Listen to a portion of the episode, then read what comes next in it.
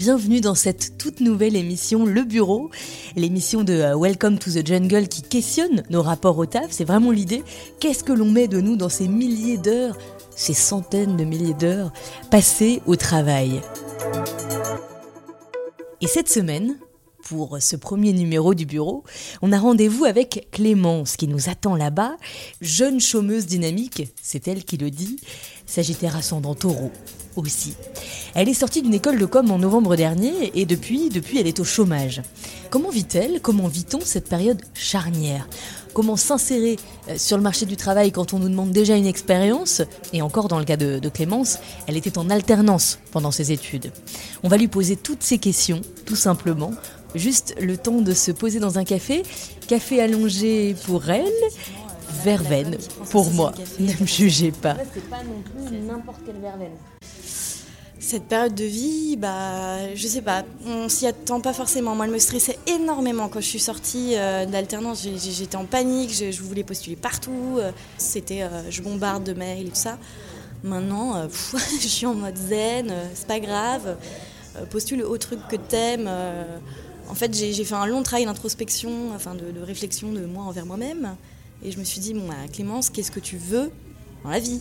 Après tes six années d'études, euh, c'est le moment. Parce que moi, ce que je veux le matin, c'est de me dire, euh, bah, tu vas pas forcément travailler. Enfin, tu vas travailler, certes, je suis pas naïve, mais tu vas kiffer, quoi. Tu vas faire des trucs bien et, voilà, on peut pas tout avoir, on peut pas avoir le salaire, on peut pas avoir tout, mais, mais au moins un, un peu de tout ça, quoi. Quelque chose de sain. Mais quand tu dis euh, introspection, est-ce que euh, finalement d'avoir le temps c'est un bon moyen de, réflexion ou est-ce qu'en fait euh, en même temps ça, ça t'emmène vite dans des réflexions un peu noires d'avoir justement tout ce temps-là? Je pense qu'il y a les deux en fait. Après, je- j'essaye toujours de moi-même de me dire non mais vois le verre à moitié plein. euh, bah, effectivement, tu as des allocs, euh, t'as ta famille, il y a des offres. c'est pas non plus comme si c'était impossible. Impossible, non, mais compliqué, oui. Le premier mois, Clémence ne s'affole pas trop. Et puis après, Puis après, euh, après, il y a eu novembre, euh, on a commencé à postuler et puis on s'est rendu compte que bah, quand tu postules, il y a 400 demandeurs d'emploi qui répondent aussi et que c'est difficile de se faire remarquer. Ensuite, il y a eu Noël et Noël, c'est pas d'offres, euh, c'est les fêtes de famille, c'est les questions récurrentes de la famille. Bah alors, t'en es où? Pourquoi tu trouves pas? Puis après, euh, voilà, les, les journées, euh, les mois s'articulent comme ça et, euh, et ben on trouve pas. donc depuis décembre, tu dirais, depuis décembre, tu trouves que le, le temps commence à s'étirer un peu trop? Ouais, exactement, depuis décembre. Euh, après, voilà, il y avait des, des va-et-vient. Euh, J'avais aussi euh, une entreprise en particulier en tête que j'ai rencontrée plusieurs fois depuis juillet. euh, parce que j'avais essayé d'anticiper aussi cette période euh, de fin de- d'études. Puis ça s'est pas fait au final, donc c'était aussi une grosse déception. Je pense que les, journées et les semaines s'articulent autour de... euh, bah, c'est un ascenseur émo- émotionnel permanent, quoi. C'est c'est se dire être au bout du bout du bout de la fin d'un processus de recrutement et se dire ah ça y est je m'imagine là-bas je vais acheter un appart là-bas enfin acheter loué euh, je, vais, je vais faire ma vie là-bas euh, et puis en fait bah non il y a rien euh, c'est pas toi c'est quelqu'un d'autre C'est ça le plus compliqué, c'est les montagnes russes. ah bah, c'est un tout. L'ascenseur émotionnel, les montagnes russes, c'est quelque chose, ça c'est sûr. Moi, il m'est arrivé de voilà, d'appeler ma mère en pleurs, en lui disant maman, je peux pas, là, je peux plus. euh, Rester 40 minutes au téléphone et lui dire, je comprends pas, quoi. Pourquoi on me veut pas on- Souvent, on dit que j'ai du talent ou que je suis bien. euh, voilà, je suis juste jeune. On me reproche d'être jeune. On me reproche de, de de pas avoir fait mes armes, mais je, ne peux pas changer ça puisque je n'ai que 24 ans. Donc, euh, je, comprends en fait que, que par exemple, quand, quand tu es employeur et que tu hésites entre deux personnes, tu, tu vas te rassurer tu vas prendre quelqu'un qui a plus d'expérience parce que c'est rassurant, effectivement.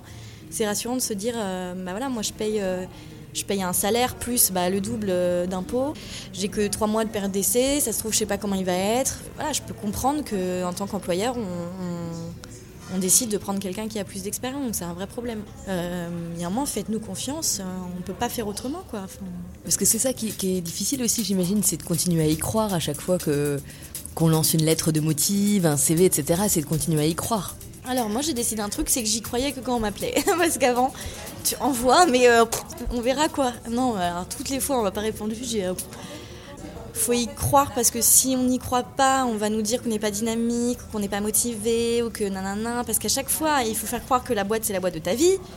que c'est celle-là et pas une autre, il faut justifier, nanana. Donc euh, voilà, je, je sais pas quel est le secret, honnêtement. Euh, moi j'ai eu, bah, voilà, eu un retour négatif euh, où c'était un peu le dream job, hashtag franglais. C'était Dream Job et, et, je l'ai pas eu. J'étais, j'étais en shortlist, j'étais vraiment à la fin, fin du recrutement et, et je l'ai pas eu. Et je suis encore en digestion là. ça donne pas envie de, de repostuler, ça donne pas envie de c'est quoi le plus compliqué? C'est de trouver les offres, c'est euh, de réussir à faire un CV, c'est de réussir à faire une lettre de motivation à chaque fois un peu différente? C'est quoi le plus compliqué? Je pense que le plus compliqué, c'est de retenir l'attention euh, du recruteur et en fait qui, t'appelle pour te voir. Le plus compliqué, c'est qu'en général, de la prise de contact à bah, ce que je n'ai jamais réussi à faire, à la signature du contrat, il peut se passer euh, un mois quoi. Moi, personnellement, je postule dans le contenu de marque la rédaction, la conceptualisation. Donc, à chaque fois, on me demande dans les descriptions euh, storyteller dans l'âme. Donc, je suis censée savoir écrire et écrire bien. Et du coup, à chaque fois, mes lettres de motivation sont pas uniques parce que je reprends les mêmes thèmes, mais l'angle d'attaque. moi, je fais un roman, enfin, je fais une disserte, j'adore ça aussi, ça me fait plaisir. Mais c'est épuisant. je mets deux heures pour écrire, quoi, à chaque fois. Et toi, tu te démarques notamment parce que euh, tu as décidé, je ne sais pas si tu l'as fait pour ça, d'ouvrir un compte Instagram où euh, tu reprends euh, des, mots justement qu'on peut utiliser souvent, en tout cas que tu entends souvent quand tu es au chômage et tu les, tu les transformes, en tout cas t'en donnes une autre définition. donc j'ai créé un compte Instagram qui s'appelle Jeune Chômeuse Dynamique parce que voilà, je voulais mettre en avant par ce nom aussi la situation un peu ubuesque de la chose on peut être au chômage et être dynamique, l'un n'empêche pas l'autre. Et puis, euh, en fait, euh, l'idée de, ce. J'appelle ça un blog, mais c'est un, voilà, compte Instagram euh, littéraire. L'idée m'est venue à la base dans le cadre d'un atelier Pôle emploi obligatoire, justement. Le coach parlait de. Enfin, mettait en avant le fait qu'il ne fallait pas mettre qu'on était à la recherche, même active, d'un emploi sur les réseaux sociaux de peur d'effrayer euh, les, potentiels employeurs. Moi, ça m'a fait prendre du recul par rapport à ça et je me suis dit, ok, donc en fait, qu'est-ce que ça ferait si je disais tout le temps à chaque personne que je croise que je suis au chômage Et j'ai commencé à dire ça, donc des personnes plutôt que je connaissais euh, moyennement, que je rencontrais en soirée. Euh, dit alors Clémence, tu fais quoi dans la vie? Ah bah pas l'emploi, tu connais? Je faisais plein de blagues là-dedans, je suis au chômage et en fait je me rendais compte que leur réaction était souvent bah, de la pitié, mais ou, mal à l'aise. Ou, enfin voilà, ça, ça crée une situation de, gêne sociale, euh, moi qui me faisait rire justement. Et je me suis dit, ok, donc en fait, le chômage, on ne peut pas en parler en France. Alors, parce que ça fait rire deux minutes en fait. Hein. Puis aussi d'un point de vue justement plus personnel, c'était le moyen aussi pour moi de, me vendre sur le côté euh, storyteller dans l'âme et, le côté euh, digital. Et du coup, j'ai créé le, le, DICO qui dit vrai sur la recherche d'emploi et c'est un, comment dire, un condensé de mémos, d'expressions ou de, mots qui existent dans la langue française avec euh, ma propre définition justement qui révèle alors un vrai mot de la com, des insights. Donc la vérité consommateur, euh, des, voilà, des, vérités. C'est quoi le, dernier là, comme euh, tu as ton portable juste à côté? Le dernier, ah, le dernier il, est, il est fort puisqu'en plus il parle d'une situation qui m'est familière il y a peu. Il est un peu long, hein, euh, déroulement des entretiens non masculins. Composé d'un appel téléphonique où l'on te demande de redire ce qu'il y a sur ton CV en plus sympa, d'un premier entretien physique avec l'équipe RH où tu dois expliquer en quoi tes trois défauts sont de super qualité, d'un deuxième entretien physique avec tes futurs boss directs où tu dois éviter des questions de piège tout en ayant la répartie de Victor Hugo, d'un troisième entretien physique avec les boss de tes futurs boss où tu montres que tu as bien compris que leurs projets sont les plus créatifs de la Terre, d'un quatrième entretien physique avec les fondateurs de la boîte où tu es censé avoir tout pigé de leur ambition 2020 d'expansion à l'international sur le marché kurde, d'un cinquième entretien physique pour découvrir le reste de l'équipe et rire aux blagues de tes futurs super meilleurs amis parce qu'ils sont trop drôles. Un exercice de 3 heures sur place pour vérifier que t'es pas un gros mytho sur tes compétences. De 3 exercices tests à la maison pour témoigner de ta capacité à ne pas dormir pour servir le client. De 30 mails de relance et d'un appel final de refus où l'on te remercie du temps que tu as passé mais que quelqu'un de plus senior a finalement été choisi. De plus quoi? De plus senior. Voilà, Là, ce que je critiquais, c'était le déroulement des entretiens, où c'est déjà euh, complètement absurde. C'est-à-dire que même pour un stage, on a euh, en moyenne 3 ou 4 entretiens euh, juste pour un stage. Et parfois, j'en ai vu, mais je me disais, mais c'est un sketch. il y, avait, mais sans, déconner, 10 entretiens quoi, pour un boulot. Et à la fin, il y avait écrit offre potentielle. Enfin, c'est trop, c'est trop. Une des problématiques du chômage, c'est savoir se démarquer et ne pas perdre tout amour propre, qui va avec le fait aussi que sans emploi, on a peu ou pas d'argent. Comme Clémence travaillait en alternance l'an dernier, elle a cotisé, elle, assez pour percevoir environ 850 euros par mois du Pôle emploi. Pas de quoi sauter au plafond non plus, et c'est une somme qu'elle complète avec du babysitting. Pourtant, Clémence a décidé de regarder le verre à moitié plein. Certes, le chômage lui pèse, évidemment, mais en même temps, il lui ouvre aussi des portes insoupçonnées. Étrangement, moi je pense que le chômage m'a donné confiance en moi. Alors c'est très étrange parce que avant en fait bah, j'y arrivais bien dans ce que je faisais, puis euh, euh, les stages et les alternances ça, coulait de source, j'ai assez facilement trouvé, euh, donc j'étais contente. Et là bah, voilà, je me confronte à une situation difficile puisque ce n'est pas le cas, c'est pas aussi simple qu'avant. J'avais pas toujours hyper confiance en moi quand on me donnait justement un brief ou une consigne ou quelque chose, bah, je bloquais ou je stressais tellement que j'y arrivais pas. Et maintenant, bah, je stresse toujours autant, sauf que je prends pas ça comme un frein, mais comme un moteur créatif. Et ça change beaucoup de choses. Et aujourd'hui, j'ai beaucoup de quelques projets perso. Et c'est génial. Je l'aurais jamais eu. J'aurais jamais eu tout ça si je serais pas là aujourd'hui si j'avais pas été au chômage. Et c'est super cool. Donc, euh, donc finalement, reste au chômage non, non, non, non, parce que. Hein non, non. Non, c'est quand même pas l'idéal. Mais voilà, je me dis, c'est un, moyen, c'est un tremplin pour faire des choses qu'on ne pourrait pas faire autrement. Même si euh, j'ai écrit un mot sur euh, profite, t'es au chômage. Euh, on me dit souvent cette expression, ma mère la première et que j'adore de tout mon cœur, mais tout le monde me dit profite Clémence, t'es au chômage. Écoutez, je ne souhaiterais à personne et même à mon pire ennemi d'être au chômage, parce qu'il y a bien pire dans la vie, mais enfin, se lever tous les matins en soupirant, en se disant euh, qu'est-ce que je vais faire de ma vie, en se disant... Euh, mais c'est vrai qu'on dit souvent ça aux chômeurs. Profite, euh, allez, avant qu'ils retrouvent du boulot, t'as as le temps. Et en plus, je trouve que c'est hyper culpabilisant, parce qu'on on n'a pas toujours le moral pour aller pour aller dehors, on culpabilise à chaque fois qu'on cherche pas du taf. Enfin, c'est pas si simple que ça, quoi. Le profite et au chômage. Mais c'est exactement ça, la culpabilité c'est quelque chose. Ah oui, alors et un autre truc c'est que quand je dis et je le dis pas souvent euh, à mon entourage hein, global, euh, ah, je suis fatiguée. Ils me rient tous au nez, enfin ou, ils se marrent parce qu'ils trouvent ça drôle. Moi aussi, hein, je le ferais. Hein. J'aurais un ami au chômage, il me dit je suis fatiguée, je ça va, tu peux faire des grasses maths. Mais les gars, c'est épuisant, euh, c'est épuisant en fait, parce que tout le temps on se vend continuellement. Moi j'ai dû faire deux recommandations stratégiques en deux jours et demi c'est toute seule, c'est fastidieux. Des, recommandations stratégiques, c'est euh, en com, c'est par exemple, euh, on te donne une consigne comme si c'était un client qui venait te voir pour te faire un, voilà, euh, j'ai un brief et je te demande ça et, du coup derrière il faut faire toute la stratégie. Je dis pas que c'est pas faisable et c'est pas ce qu'on et c'est ce qu'on est censé faire aussi au travail, mais non en fait, je pense qu'on le fait à plusieurs aussi. Donc c'est ça, c'est faire des exercices, se vendre continuellement, postuler et espérer ça, c'est euh, bouffeur d'énergie, ça, c'est espérer tout le temps et digérer les déceptions s'il y en a, parce qu'il y en aura. Euh, moi, ce que je dis toujours à, mes amis, c'est euh, j'ai hâte d'avoir un travail, mais qui me donne une, une, date butoir dans trois semaines, par exemple. On signe le contrat dans trois semaines. Et là, je me dis, oh, j'ai trois semaines de vacances, trop bien, je pourrais enfin faire des grasses maths sans culpabiliser. partir en week-end, ça je me le refuse. Alors je ne sais pas si c'est que moi, mais on est quand même censé être payé pour, pour faire quelque chose. Quoi. Enfin, le chômage, il nous le donne pour rechercher du boulot. Et, voilà, on a aussi cette pression constante euh, bah, des conseillers Pôle emploi. Moi, à chaque fois que j'y vais, euh, c'est toujours un petit rappel, euh, pas de la loi, mais un petit rappel de la situation. Quoi.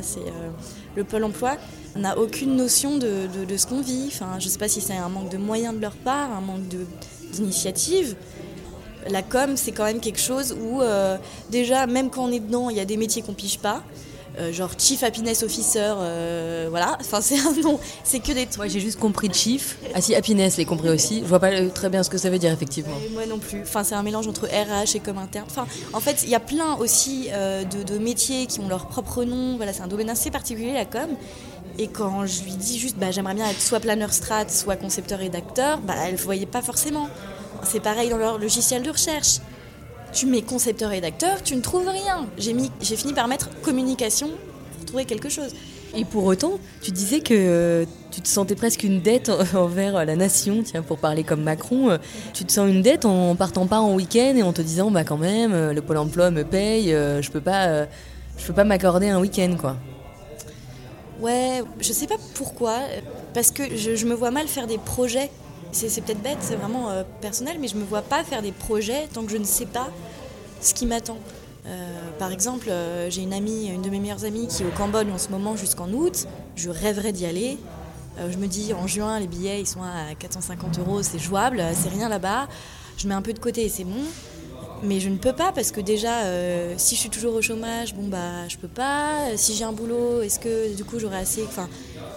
C'est perpétuellement comme ça, donc c'est pas juste de, se dire j'ai une dette envers la société, c'est aussi se dire que rien n'est stable, tout est flou et voilà, on peut juste euh, prévoir à peut-être euh, deux semaines en avance. Quoi. Surtout que, euh, effectivement, donc toi ça fait cinq mois, mais ce qui est intéressant aussi, c'est que tu es en sortie d'école. Tu le vis comment, ça, ce regard-là aussi de tous les gens avec qui tu as été en cours pendant un petit moment? Bah, En fait, là, je suis, je suis l'une des seules à avoir. Enfin, je suis la seule, en fait, de, mes amis, hein, de ma promo à, à pas avoir de, travail. Je suis pas envieuse parce que la plupart aussi font des boulots que, que je n'aimerais pas faire moi. J'ai aussi quelques amis qui fondent leur boîte. Euh, il y en a qui sont en freelance. Donc c'est aussi euh, d'autres moyens de travailler, aussi d'autres manières de travailler.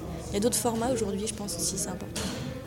Toi, tu cherches un boulot euh, stable. Hein Toi, tu as envie vraiment d'avoir un, un, boulot avec un contrat, des horaires. C'est quelque chose que tu cherches Moi, j'ai réfléchi. J'ai eu aussi beaucoup de conversations avec mes amis là-dessus.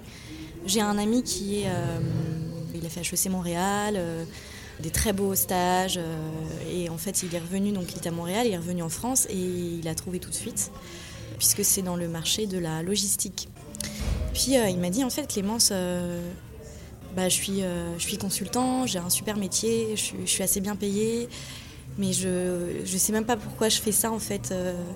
bah, j'ai fait mes études dans un domaine qui m'a plu, j'ai fini mes études, donc j'ai forcément cherché un travail. Et en fait, il me dit peut-être que dans 10 ans, bah, je vais ouvrir ma baraque en frites en Australie.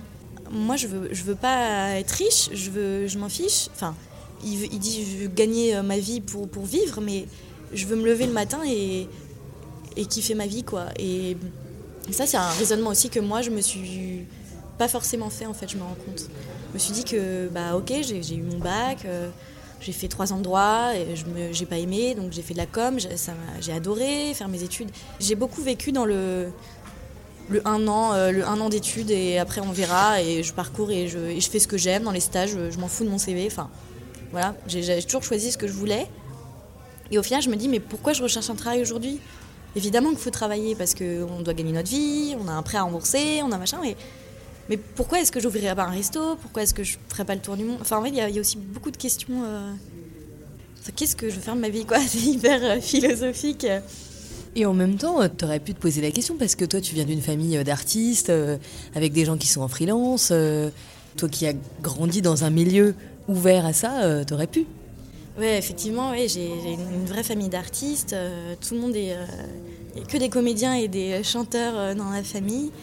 Euh, moi, personnellement, je suis la Benjamine de deux grandes sœurs. Donc l'une comédienne et l'autre chanteuse, justement. Et euh, mais mon père est ingénieur de recherche en botanique et ma mère prof de français. Et je pense que euh, malgré eux, mes parents m'ont insufflé un, une espèce de pression, mais vraiment malgré eux, parce qu'ils sont trop chouis, ils m'ont toujours dit fais ce que tu veux. Et en fait, comme mes deux sœurs ont choisi d'être artistes, je me suis dit que moi, je pouvais pas. Parce que déjà, je les ai vus galérer, je les ai vus bah, grandir. Moi, en fait, j'avais envie de choisir un confort plus que plus qu'un art. Je me suis demandé si je voulais être comédienne, mais euh, non, je voulais aussi avoir un certain confort. Donc, euh, donc oui, en fait, j'y réfléchi, mais je veux dire, aujourd'hui, il y a peut-être d'autres moyens d'être confortable sans avoir le CDI et 40 ans dans sa boîte. J'exagère parce que c'est plus vraiment ça, mais euh, je, je voulais pas galérer avec ma, ma thune, quoi. Et au final, bon, je suis au chômage et je galère donc. ça change rien un bac plus 5 en vrai. Vous venez d'écouter l'épisode 1 du Bureau, ce podcast lié au travail que vous allez retrouver tous les 15 jours sur Welcome to the Jungle, welcome to the jungle.co. Si vous avez aimé ce premier podcast, vous likez, vous partagez, vous vous abonnez au podcast, vous connaissez ça par cœur, vous mettez des petites étoiles aussi sur euh, iTunes. Euh, sinon, si vous avez envie de nous raconter vous aussi une histoire en lien avec le travail, on est très preneur. Euh, podcast@wttj pour welcome to the jungle.co. Je serai ravie de vous lire, ravie de vous répondre euh, également et je vous retrouve dans 15 jours pour euh, la suite du bureau. Salut et à très vite. Je vais peut-être reprendre une verveine quand même avant de partir.